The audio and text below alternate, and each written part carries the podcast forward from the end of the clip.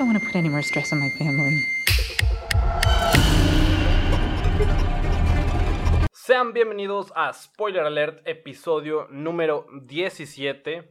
Eh, octubre está por terminar. Ya una semana más de este especial de, de Halloween que hemos llevado todo octubre. Que bueno, si lo han ido siguiendo, pues saben que hemos sido eh, pues abordado en distintas películas de distintos subgéneros del terror. Y en esta ocasión les hablaremos de una de nuestras películas favoritas de hace un par de años, que pues no sé si está bien definido por nosotros, no sé, o no, no sé si lo definimos nosotros, no sé si está definido por todos en general, de esta nueva ola del cine de terror, que quizá ha surgido como desde 2013, 2015 en adelante.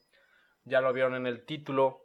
Les vamos a hablar sobre Hereditary, o El legado del diablo, como fue titulada aquí en México. Pero bueno, sean bienvenidos a Spoiler Alert. Disfruten nuestras voces, disfruten los ríos ambientales de este carrito de nieves. Sí. y si es la primera vez que nos escuchan, ¿qué tal? ¿Cómo estás? Mi nombre es Hugo Rocha. Y yo soy Peter. Y pues sean bienvenidos a Spoiler Alert, el programa presentado por el Club del Desayuno, donde cada semana hablamos sobre una película en particular, donde hablamos sobre nuestros eh, pues reviews, interpretaciones. ¿Qué saben estos issues, güey? nuestras propias proyecciones personales eh, sobre el tema. Y pues, bienvenidos. Este es un muy buen episodio para, para empezar a escuchar. Hereditary, dirigida por Ari Aster allá en el 2018, que no es hace mucho, pero con todo lo que hemos vivido este año, pues ya son tiempos que extrañamos bastante, ¿no? Ari Aster, este hombre que llegaba como debutante, dirigiendo su primer largometraje, que vino a sorprendernos a todos. Eh, el año pasado dirigiría Midsommar, pero creo que a ambos nos voló la cabeza Hereditary. Así es. Recuerdo que la fuimos a ver juntos cuando se estrenó. ¿Cuáles fueron tus impresiones, Peter? Bueno, creo que es, toda una experiencia. Este, eh, puedo decir que todos los elementos que la componen están muy bien hechos, que gracias a cada elemento cumple su función, cada elemento tiene que ver para que ah, tenga como cierta reacción en el público. Y es una película que, que daba giros de tuerca cada cierto tiempo, como que iba aumentando el nivel y es una película que sí te impacta la primera vez que la ves. Pues bueno, para aquellas personas que no la han visto y dicen, pues no sé de qué verga están hablando, ¿quieres contarles, Peter, de qué trata esta película? Pues sí, eh, trata de una familia, este, que digamos que es como familia clase media, parece, ¿no? Este, que pues tienen la pérdida de, de la abuela, de la familia, eh, de la protagonista, que es esta... Mm, Tony Colette, este, pues eh, funge como su mamá. Al principio, pues eh, vemos que sucede la muerte de la abuela y a partir de, de, ese momento comienzan a suceder como cosas extrañas, ya que no sé, tú como espectador y también la familia no sabe mucho de la vida privada de, de su abuela. Y este, pues a raíz de esa situación comienzan a pasar cosas extrañas dentro de su familia. Así es, esta es una película bastante compleja, diría yo, de explicar, porque eh, así empieza, pero la película toma distintos giros en la trama, que bueno, esto es spoiler alert, advertidos están desde que ven el título del programa. Eh, claro, tenemos a esta familia, los Graham, los Graham, Graham, sí. Eh, que hay mucho misterio alrededor de la vida de la abuela, hay cierta parte de ocultismo, eh, cierto resentimiento, este, esta riña familiar que vamos conociendo poco a poco. Y como bien dices, empiezan a suceder pues los típicos mm, acontecimientos paranormales de cualquier película de terror, ¿no? Vemos que hay eh, apariciones en la casa, hay cierta actividad paranormal detrás. Y vemos que la hija pequeña de esta familia, eh, Charlie, Sí. empieza también a presentar ciertas actitudes eh, extrañas, ¿no? La película, al poco tiempo, da este primer giro de tuerca que, que creo que nos sorprendió a todos, donde vemos, Sí. Eh, donde creemos que todo el suceso paranormal va a ir detrás de Charlie. Porque pues es una niña que tiene ciertos comportamientos raros, también tiene una apariencia Sí. eh, peculiar, una deformidad, diría yo, no sé si cuente como una. Eh, sale con su hermano a una fiesta y esta niña muere decapitada de una forma brutal Mm, Sí. gracias a que come un pastel. Nueces. De hecho, es que es. Un brownie, algo Ajá, es, es un pastel. Es- e- ella es alérgica a las nueces. De hecho, esto lo, lo dejan ver desde el, desde el funeral de la abuela. Que saca un chocolate y se lo empieza a comer. Y el papá le dice, oye, ¿no tiene nueces? La muerta le dice que no. Este. Y pues aparentemente es alérgica a las nueces. Las nueces. Y en la fiesta. Este Peter, que es este. Nat Wolf Nat Wolf. o Alex Wolf. Ay, los confundo mucho. Eh, Uno está más moreno que el otro. Pero bueno, este. Alex Wolf. ah, eh, pues como quiere ir a, a- a darse unos pipazos con, con los compas, pues le dice a su carnalita Charlie que pues que se quede ahí abajo, que, que regresa rápido. Y la niña no quiere porque pues, pues sí tiene como ciertos problemas de socialización con otras personas. Pero pues la termina convenciendo de que, que se queda abajo, que hay pastel y que puede agarrar. Entonces, eh, Peter se va a darse sus pipazos con sus compas. Y pues la niña se empieza, pues empieza la reacción alérgica y se empieza como a asfixiar, que se empieza a hinchar la, la garganta. Y, y digo la neta, esa parte es de las, o sea, es la primerita que sí me, me dejó ya como temblando el resto de la película. Porque, pues ya, ve que- ya ves que está esta secuencia de, pues de que la va a llevar al hospital. Sí.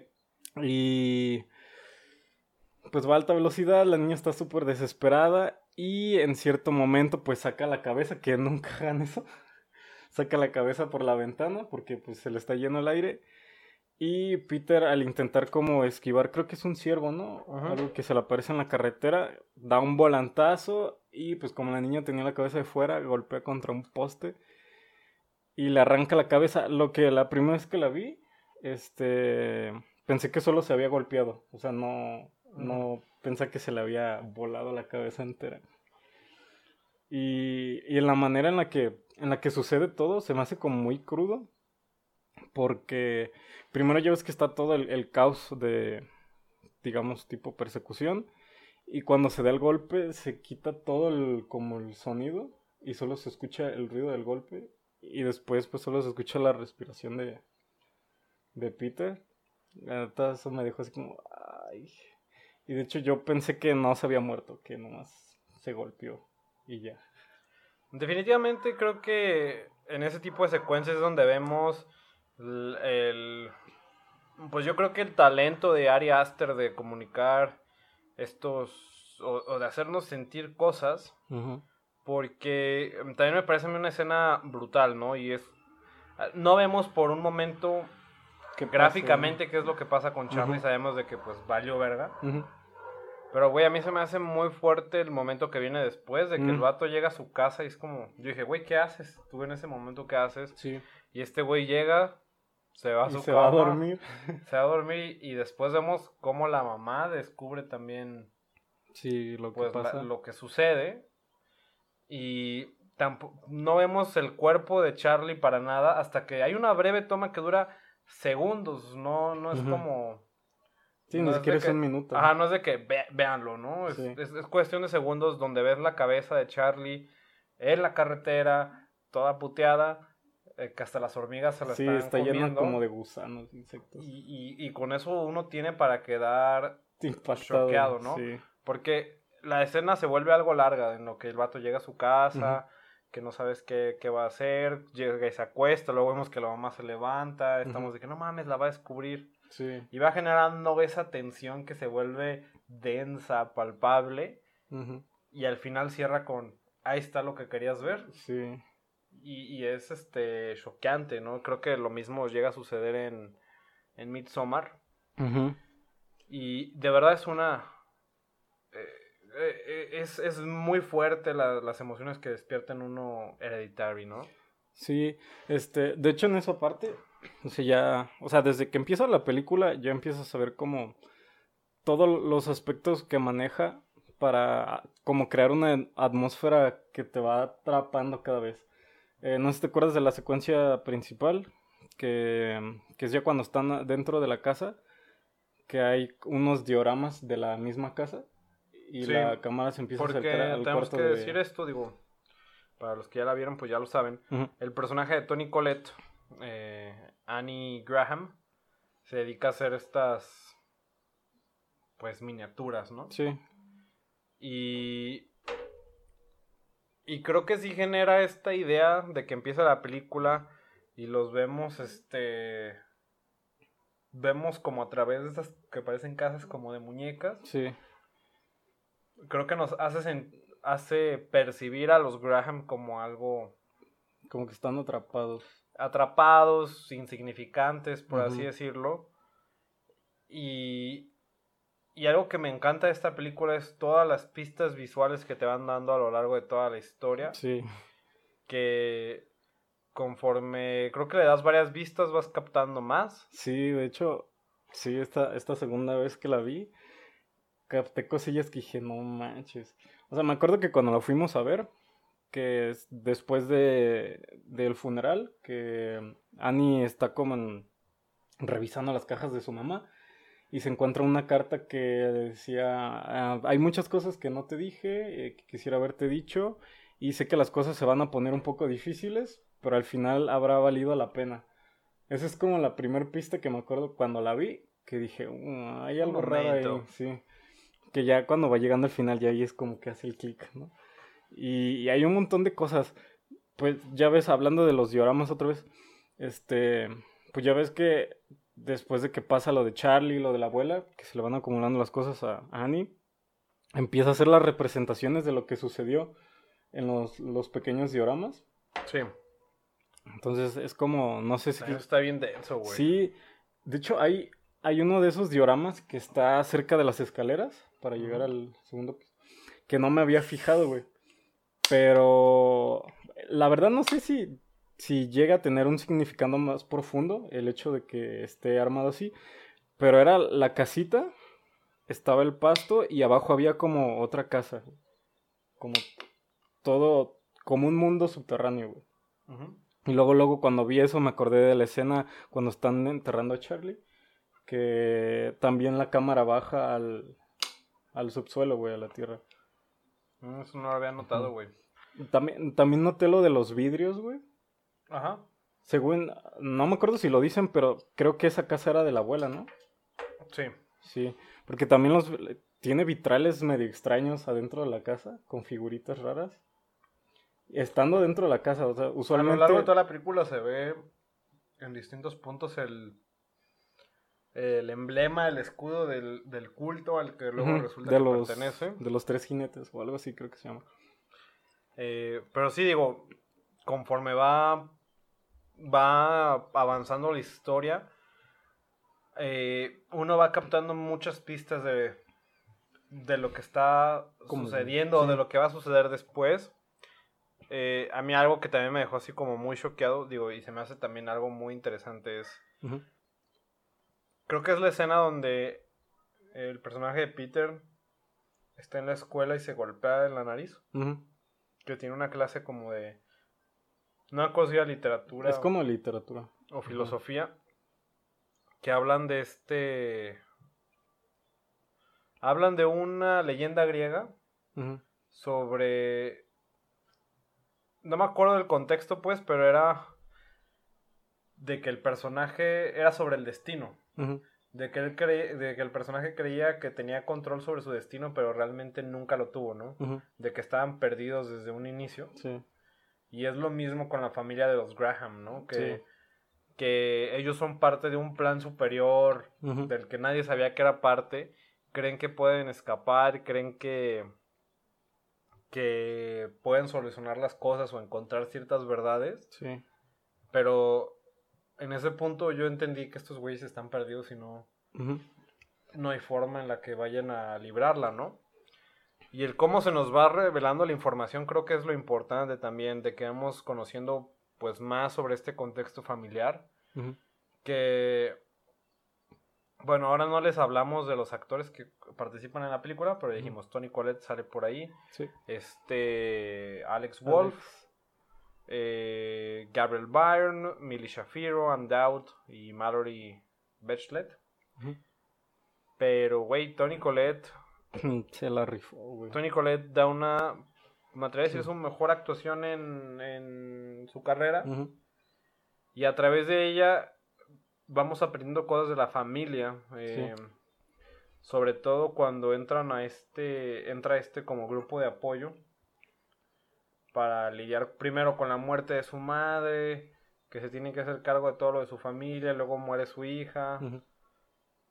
Y ella va contando sobre cómo tenía este resentimiento con su mamá, que por su culpa había su hermano se había suicidado. Sí. Y también de ahí viene el título de la película, donde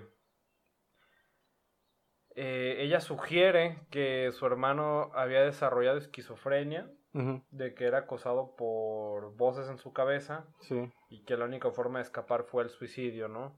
Y habla también de... Hace referencia quizá también a todas estas enfermedades, pues en este caso mentales, que resultan ser hered- hereditarias, que también eso se me hace muy terrorífico, güey, porque es algo de verdad a lo que creo que todos estamos expuestos. Y al igual que lo que decía hace rato de los Graham, nosotros nacemos, creemos que tenemos cierto control sobre lo que hacemos, pero o sobre a dónde va nuestra vida, pero hay muchas cosas de las cuales no no sabemos que tenemos, que no tenemos control sobre ellas, como son todas estas cosas que heredamos pues de nuestra familia, ¿no? Ujú. Sí, de hecho, de ahorita que decías eso, me acuerdo que también ahí dan otro indicio en, en el grupo de... que también es como una escena, no sé si eh, in- como incómoda o fuerte, que es cuando pues va al grupo de ayuda y empieza a hablar eh, de pues de todo lo que le pasó, ¿no? De hecho también dice que su papá murió cuando ella era niña porque tenía un tipo de depresión que lo hizo dejar de comer y así fue como murió. Y luego dice también en la parte que dice que, que su hermano se suicidó este, en el cuarto de su mamá y que dejó una nota que la culpaba a ella porque decía que le metía personas adentro. Y también es, ese fue un detalle que no capté hasta la segunda vez que lo vi. No, y aparte el hermano se llamaba Charlie, güey, como la hija Charlie. sí. De creo que con- mientras más vistas le vas vas descubriendo más cosas y Sí. y vas descubriendo más sobre este plan de esta señora y esta sociedad secreta, bueno, este culto, que después nos enteramos que el objetivo de este culto es traer de vuelta a Paimon, Paimon. un, un demonio que, que necesita un pues un cuerpo varón para poseer, ¿no? Vemos también eh, vamos descubriendo más sobre este drama familiar también porque descubrimos que la abuela se crió a, A Charlie. a Charlie. Y existe este resentimiento entre Annie y la abuela Sí, de que dice que le quitó a su hija. que a pesar de que a la abuela nunca nunca la vemos en toda la película más que en fotografías o que la mencionan Ah, en el funeral que de hecho hace un ratito. sí pero digo nunca la vemos como un personaje activo Ah. Eh, es un personaje que siempre está presente, siempre existe un conflicto con ella. Ujú. Y lo que también se me hace maravilloso es este drama familiar que se va desarrollando, ¿no? Creo que por gran parte de la película, más que una película de terror, es, una, es un drama familiar. Sí. Porque tenemos este conflicto de, de Annie con su mamá y después de Annie con Peter, a quien culpa De la muerte de de la Charlie. muerte de Charlie. Sí. y donde tenemos estos momentos donde ella hay una parte donde dice que a la verga no querían ser ni tu mamá, ¿no? Ajá. Sí, de hecho, antes de esa hay una, un- también una escena que, que me hace de las mejores. Creo que sí es antes, ¿no? Cuando este, están cenando, que el papá les hace de comer. Ajá. Y pues que está todo el ambiente como muy tenso porque nadie dice nada, pero nomás se lanzan así como unas miradas acusadoras, ¿no? Y es que empieza este Peter que le empieza a decir, pues dilo. Sé que quieres decirme algo y no lo haces. Ujú. Hasta que Annie explota y pues le, le empieza a decir que, que, mm, que no puede cargar con todo ella sola y que estaría bien que cada quien agarrara su, su culpabilidad y pues se hiciera cargo de ella, ¿no? Que hecho es la, la escena que en la que más me impacta la actuación de Tony. Que la neta me agüité que no la nominaran a los Oscars. Sigo muy agüitado por eso, güey. Y este, y creo que a partir de esa escena, este, empezamos a ver más los roces, que ya descubrimos después que, que Annie tenía problemas como de sonambulismo, Sí. que es ya cuando, ay, creo que no hemos mencionado a la, a la doñita que se encuentra en el grupo de, No lo habíamos mencionado. Sí. Que quien se vuelve esta como, amiga, amiga. por así decirlo, Sí. de, de Annie. Que, que después les dice, como yo te puedo ayudar a contactar a tu hija. y- y Sí, este y pedo. ahí empiezan todos, todos los problemas. Y este... Ay, ¿en qué parte estaba? Ah, sí, la del somnambulismo, ya me acordé. Sí, que también, de hecho, me, me gusta eso de como ese recurso que utiliza Ari Aster, de a Ajá. través como, sin mostrarnos con imágenes, nos muestra como un pasado o trasfondo de los personajes, que es cuando le empieza a decir que, que tiene una mala relación con su hijo, que... Y pues que le pregunta por qué, ella le empieza a platicar que ella tenía problemas de sonambulismo y que un día pues despertó en, en el cuarto de Peter y que los dos estaban este, llenos de solvente y que Annie de tenía... tiner o algo así, Ajá. Y que dice que se despertó cuando prendió el, cerillo. el cerillo y que pues Peter empezó a gritar que qué estás haciendo y pues ella tampoco sabía qué estaba pasando y que a raíz de ese problema que tuvieron pues como que se fracturó esa relación madre-hijo que tenían porque decía por más que le explicara de que pues estaba sonámbula y que no iba a hacerlo este pues jamás le creyó y pensó que lo que lo quería matar que se me hace muy perro porque después lo vemos representado a manera como de una pesadilla, creo un poco después. Sí. Sí, No, y luego aparte también tenemos esta escena, digo, ya mucho muy al final de la película, donde el papá de Peter se incendia, güey, de la nada, Ujú. que hace combustión espontánea, güey. sí, sí, me acuerdo de esa parte, me acuerdo que me empecé a reír, pero no porque sea gracioso, sino porque, bueno, de cierta O sea, sí manera... es gracioso que sí la gente se prenda de llamas. Sí, pero es que es la manera en la que lo manejan, ¿no? Que ves que ya después de que hacen, esta Annie hace el ritual para contactar a Charlie, ya ves que tenía que tener un vínculo, que era la libretista donde hacía sus dibujos. Sí. Y pues que ella pensaba que quemando la libreta pues iba a romper como esa, esa presencia que los acechaba, ¿no? Porque ya después empezó a dar cuenta de que tal vez no era Charlie la que, a la que habían contactado. Este, y pues ya ves que intenta prender la libretita y se empieza a prender su suéter. Te dice, ok, ella supone que pues si se va a quemar la libreta ella va a morir, pero ella no quiere hacerlo, entonces le dice a su esposo que, que él lo, lo lance. Me acuerdo que pues ya el pobre, de hecho, que iba a decir que el, el pobre, el papá, es como el vato más buena onda de toda la familia, el menos dañado y el que... A ver, a ver, chavos, Sí, tranquilos. Oigan, no se estén peleando, todo se puede solucionar. Hay que jugar turista ahorita. sí. Y pues terminan aventando el, el, el cuadernito y se prende en llamas y es como algo que no me esperaba. Y sí me quedé así como... ah, Se quemó, pobrecito. Sí, digo, creo que también toda esa secuencia final, donde al final creo que Peter es la única persona que no es... O sea, más adelante nos damos cuenta de que Peter es el, el cuerpo que Paimon va a poseer, ¿no? Y que todo el plan de la abuela, o incluso la muerte de Charlie, toda esta tensión Sí. entre ella y su mamá, todo encaminaba a que Paimon poseyera el cuerpo de Peter en el cual éste pudiera renacer, ¿no? También vemos mucha simbología que se repite a lo largo de toda la película, porque hay una parte donde Charlie le corta la cabeza a un pájaro, ella pierde la cabeza y luego también le corta la cabeza a alguien al final, ¿no? Eh, Annie se termina cortando la Se cabeza. corta la cabeza porque es parte del ritual, ¿no?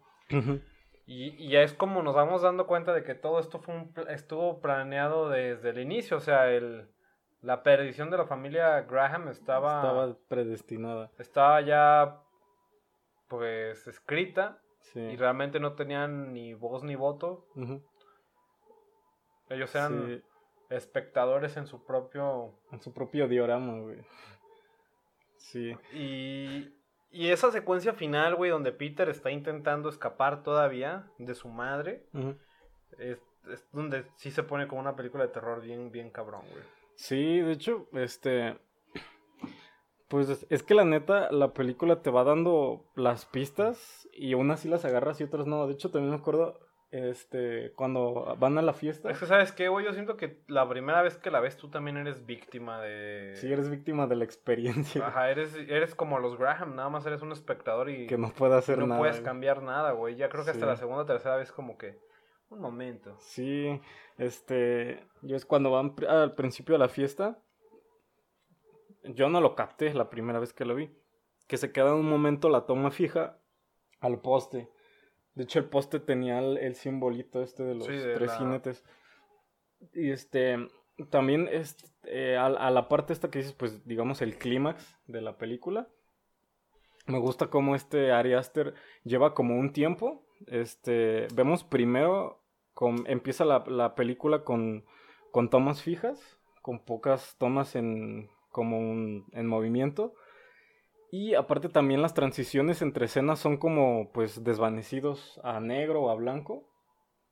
Pero a partir de que, digamos, los empiezas a echar como esta presencia de Paymon, este, que es a partir de la muerte de Charlie, los cortes empiezan a ser diferentes. No sé si los llegaste a Mm, checar. No, no lo noté. Como, bueno, ya cuando, de hecho es antes de que a Peter se, se golpee contra la mesa. Que de hecho una escena antes está así como, que ya había tenido como un ataque, como ataque de ansiedad mientras estaba en la escuela. Y pues lo tienen todo empastillado y está ahí en la cama. Y, y tienen una toma así como picado. Y el corte es a la, en la misma posición, pero ya está en el, en el salón. De hecho, también pasa en la casa, que de repente está de día y hacen el corte brusco en la misma escena, pero ya está de noche. Entonces, o sea, me hace chido que lleva, al principio de la película lleva como un ritmo algo lento. Pues toda la película creo que es muy lenta, güey. Ajá, pero al, al punto que llega en el clímax es cuando explota Sí. todo y empieza a pasar un buen de cosas. que- Pero creo que sí tarda mucho en llegar a ello, pero creo que... que- creo que lo hace bien, pues. sí, porque crea porque esta no te lo esperas, o sea, Ajá. piensas que el, el ritmo va a ser el mismo. Y aparte creo que ese ritmo lento crea esta tensión entre los personajes que... Que por eso creo que al final tiene este payoff tan, tan cabrón el- el desenlace de la película. Y, y creo que lo mismo hace en Midsommar. Midsommar también es una película bastante lenta, donde al final es como que todo explota, ¿no? Sí. Donde la tensión va creciendo tanto que llega un momento donde revienta. Sí. Y fíjate, ahorita es donde me gustaría eh, que habláramos un poquito ya de por qué escogimos esta película, por qué decíamos de que esta es parte de una nueva ola de terror. sí. Eh, Ari Aster con solo dos películas, bueno, solo dos largometrajes dirigidos, creo que ya es un nombre que, Que resuena. que muchas personas, muchos mamadores como nosotros, Sí. ya están de que, güey, Ari Aster y Ari Aster, a ver qué hace Ari Aster. Y eso con nada más dos películas, güey. Sí. Y esto con dos años. Sí. Porque salió Midsommar inmediatamente después Salió- de, de Hereditary. Que por cierto quiero decir que me gusta más Hereditary. Sí. Este, pero tú por qué crees o tú por qué sientes que Ari Aster llegó a redefinir o a, o a volver fresco el, el género de terror, de verlo como algo... eh, creo que el cine de terror siempre, por mucho tiempo, fue menospreciado, de que era como cine, Sí, cine barato, barato. cine que pues nada más era por generar sustos. Pero ¿qué hace Ari Aster para que se tome más en serio el terror? O para que lo consideremos un movimiento, por así decirlo. Sí, mira, eh, creo que mm, creo que Ari Aster fue como que el que catapultó, porque eh, de, de cierto modo creo que la que empezó fue la película de Witch, aunque no, como que no fue muy popular, que esa es como del 2014 más o menos. Sí, ¿no? más o menos. Ajá, fue, fue como las primeritas que, que vi que, que recurrían como a, a, mm, otros métodos para causarte terror, que no eran los screamers o escenas que de repente aparece algo. Entonces, creo que la que empezó fue The Witch y la que la catapultó como esta nueva ola de cine de terror fue Hereditary. Este, creo que mm, que es como por los elementos que utiliza. Ajá. Creo que le veo muchas similitudes a la película del exorcista.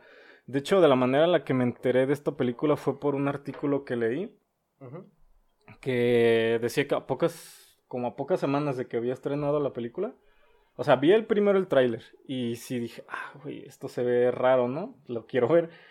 Y después leí el artículo, el- eh, de hecho el artículo decía, eh, era, era una así como reseña bien mamadora, que decía, eh, Hereditary, la película que, que se asemeja mucho al exorcista, que dicen que es el exorcista de nuestros tiempos, ¿no? Sí, por las reacciones que causó en la gente. Fíjate que sí, sí llega a ver esos, Ajá.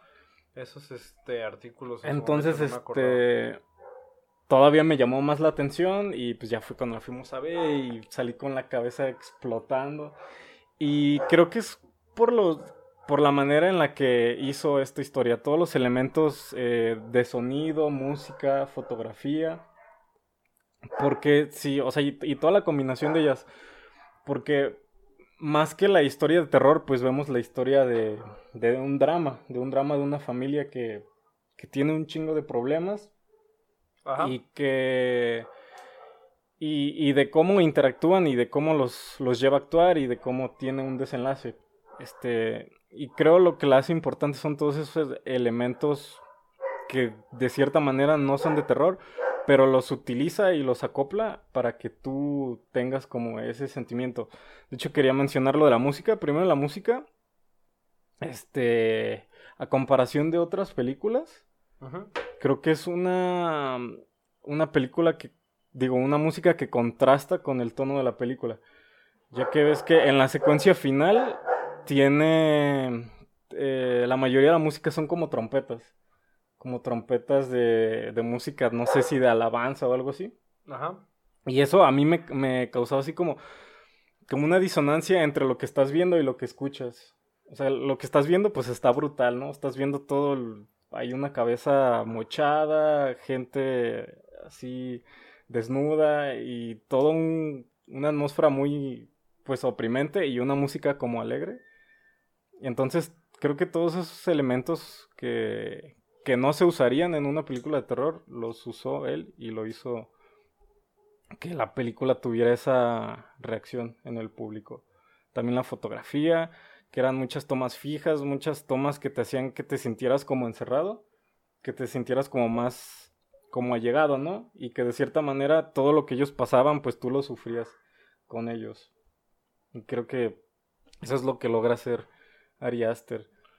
Eh, fíjate que yo también creo que gran parte de lo que ha hecho muy bien Ari Aster, digo, no sé si intencionalmente o, o no, pero concuerdo de que muchas de sus, bueno, muchas de sus películas y nada más tiene dos, este, creo que el tema del terror siempre lo relaciona a temáticas que son socialmente relevantes hoy en día. ¿no?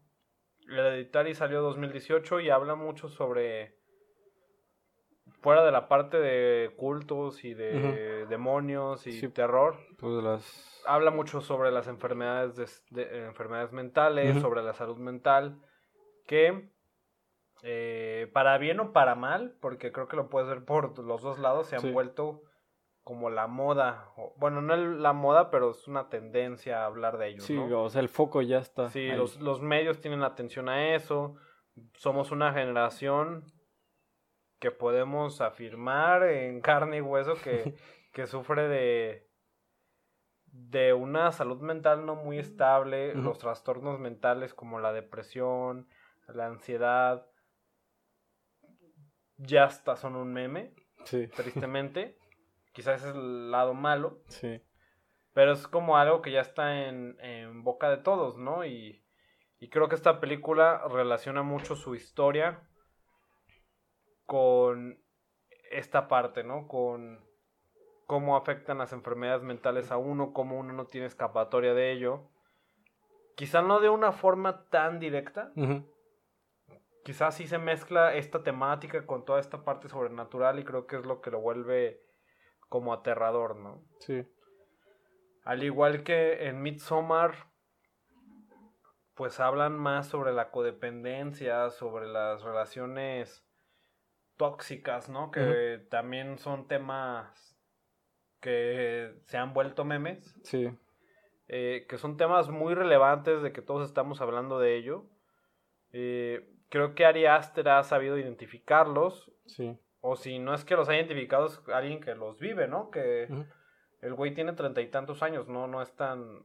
No, no hay una diferencia generacional tan grande entre él y nosotros, como 10 años. Sí.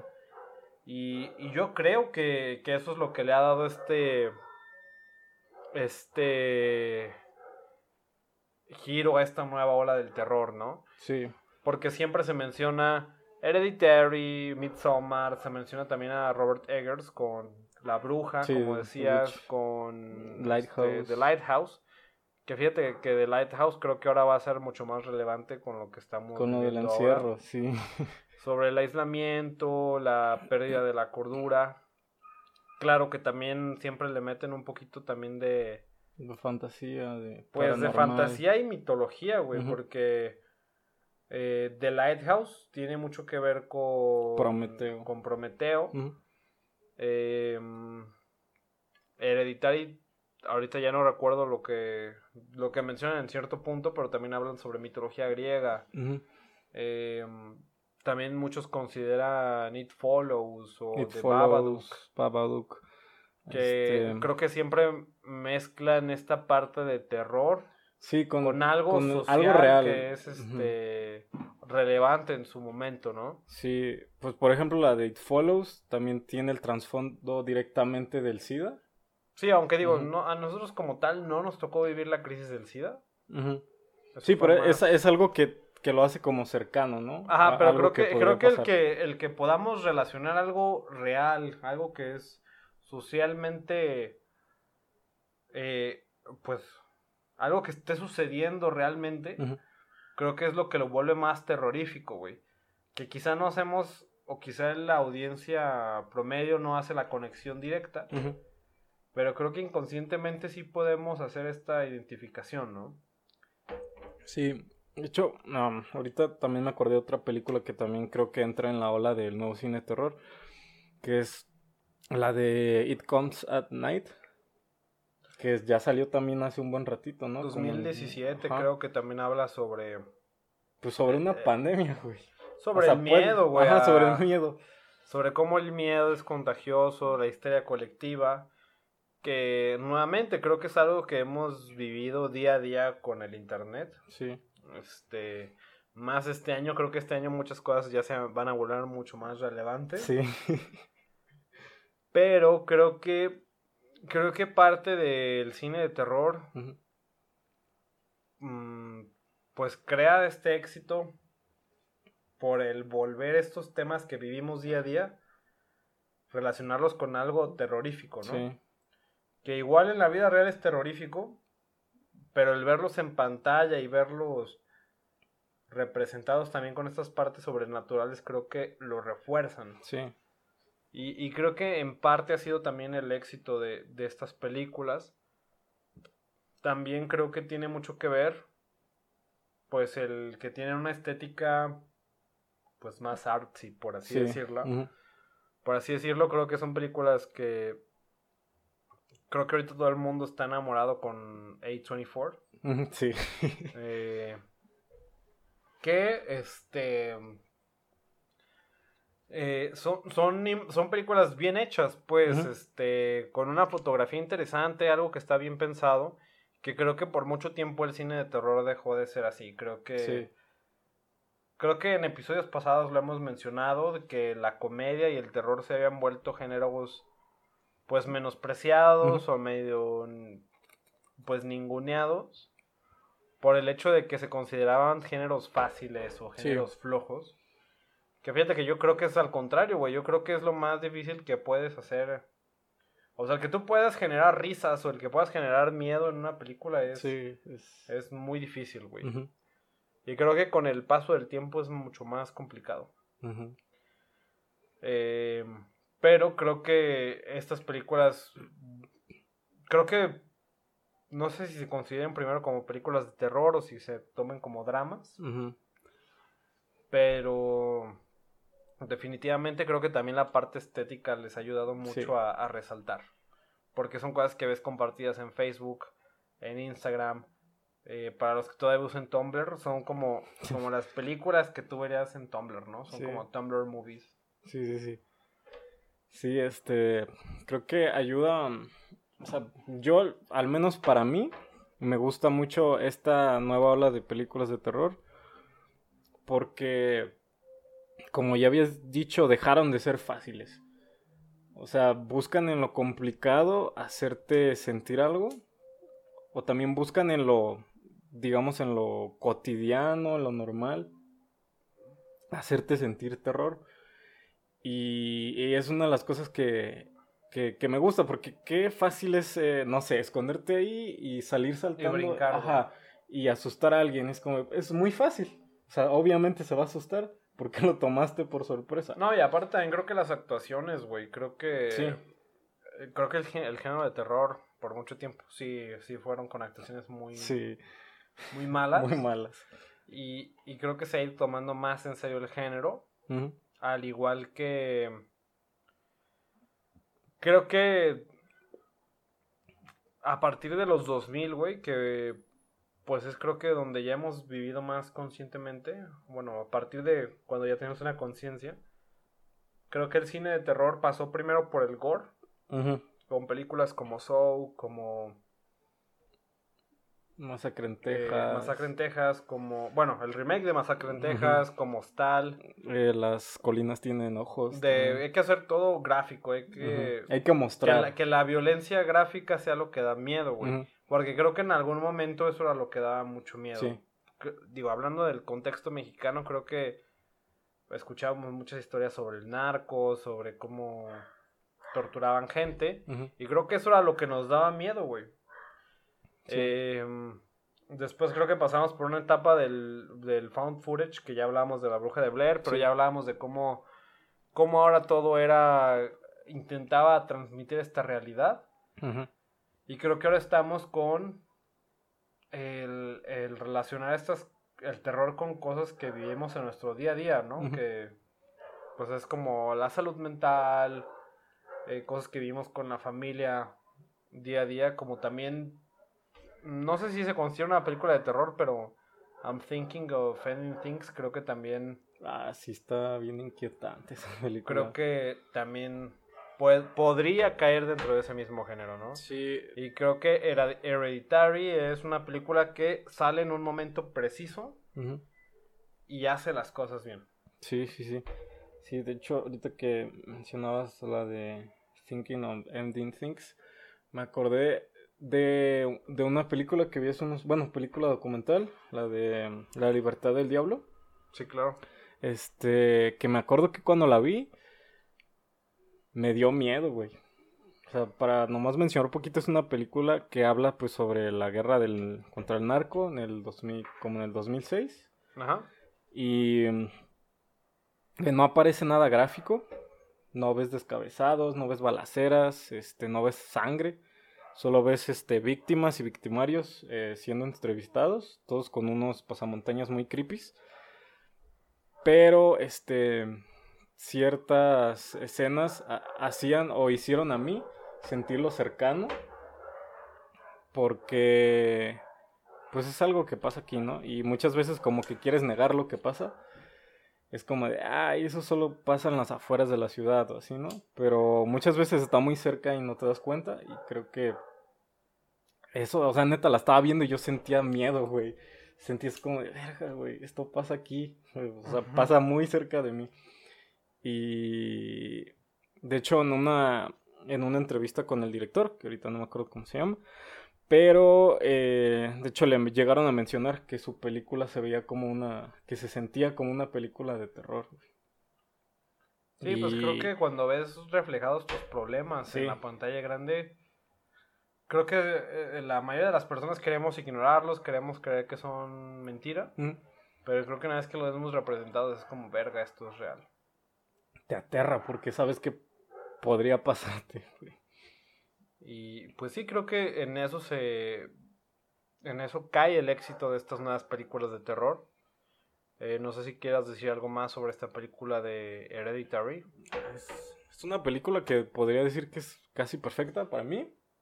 Porque tiene muy bien, muy buena edición de sonido, eh, muy buen montaje, una fotografía que está chulísima. Este actuaciones, un guion, el tiempo, el timing que maneja Ari Aster está muy chido. Esa es una película que me gusta mucho y pues véanla, eh, eh, tengan la experiencia de la primera vez con esta película y de una segunda o tercera, está, está muy chida. Sí, mira, creo que tú la definiste muy bien al inicio del episodio que es inquietante. Creo que eso es lo que te transmite de inicio a fin. Y pues nada, nada más véanla. Si, si no la han visto, se están perdiendo de algo bastante, bastante cool. Luego pueden ver Midsommar y ya se avientan acá su maratón Ari Aster. Sí. Y los cortos, véanlos, también están muy inquietantes y no son nada de terror. Y ya pueden. Ya pueden ser parte del club de mamadores de A24. y pues bueno, creo que con eso podemos dejarles de este episodio de Spoiler Alert sobre Hereditary. Eh, este terror real. Y bueno, pues el próximo viernes es 30 de octubre, ya a finales del mes, un día antes de Halloween. Esperemos que ya tengan planes para alguna fiesta, con su sana distancia o pues si se enferman, pues ni pedo. este, no, todo con responsabilidad.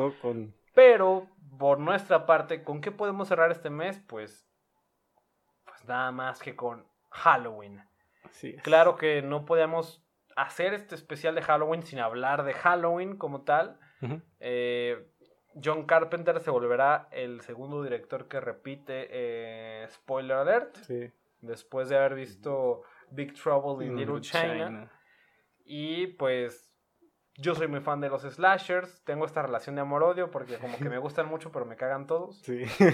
Eh, y claro que pues tendríamos que hablar de Michael Myers que en su momento popularizó mucho este género. Ya hablamos un poquito de pues de las Final Girl, de por qué fue popular este, estas películas de slasher. Y pues claro que tenemos que hablar sobre Halloween. Entonces, véanla en seguramente ya la vieron, pero pueden verla en Amazon Prime Video, por ahí está disponible, este o si la tienen en DVD o por cualquier otro medio que ustedes quieran, pues vean Halloween, porque de esa película estaremos hablando el próximo viernes 30 de octubre, cerrando este mes de Halloween. Sí. Y pues eso es todo por este episodio. Les recordamos que pueden seguirnos en redes sociales como arroba no hay desayuno en Facebook, Twitter e Instagram. Mi nombre es Hugo Rocha. A mí me encuentras como hrocha.v3 en Instagram.